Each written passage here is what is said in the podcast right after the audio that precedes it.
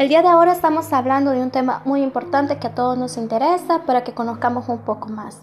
Es del Código de Autorregulación Publicitaria de El Salvador. Muchos hemos escuchado un poco sobre ello, pero es bueno conocer muy a fondo en cuanto a cuáles son sus principales objetivos, que es la veracidad de la información y el compromiso que tienen las empresas con los medios publicitarios. En cuanto a lo que es llevar todo bien en cuanto a lo que es la ley y cumplir las leyes establecidas.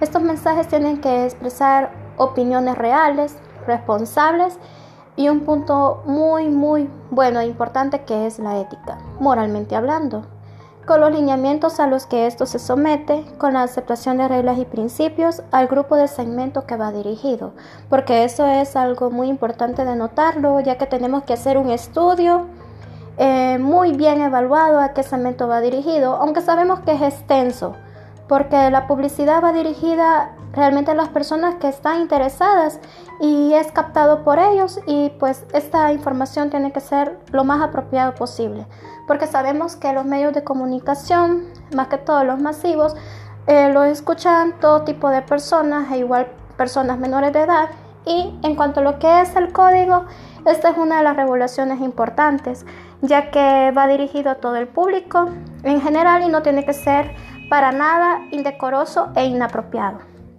Este inicio se dio eh, más que todo en el año de 1965, que fue el auge principal para nuestro país, en el cual El Salvador se dio la publicidad y con el cual se dio el desarrollo en fomentar la industria publicitaria.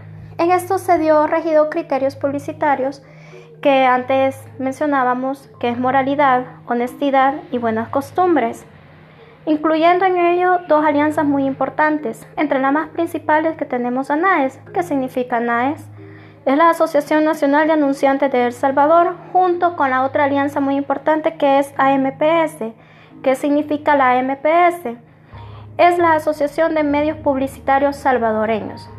En esto se compromete a lo que es el código de autorregulación, a llevar a cabo todo lo que son los lineamientos y reglamentos que este, que este tiene y en lo cual se compone, ya que habla que tiene seis capítulos muy importantes en lo que incluyen las normas y conductas generales y lo que son normas y conductas especiales. Para ello tengo acá a mi amiga experta que sabe un poquito más del tema. Escuchémosla, por favor. Muchas gracias, mi colega. Pues vemos que la publicidad debe ajustarse a las normas. Como ella menciona, el consumidor y la comunidad en general tienen el derecho de ser bien informados.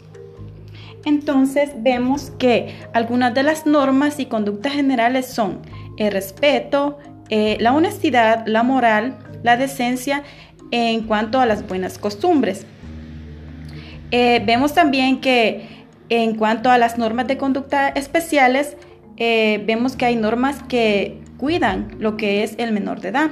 En cuanto a mucha publicidad, pues que los impulsa eh, a que ellos consuman las bebidas alcohólicas. Vemos que hay eh, muchos tratamientos, muchas dietas, muchos productos médicos también. la publicidad, este, en cierta medida, no bien balanceada, pues hace que el menor de edad pues eh, consuma esos productos que no son eh, buenos para lo que es su salud. Eh, vemos también mucha publicidad lo que es vinos, licores y ahora en día pues hay hasta tabacos y lo que es cigarrillos.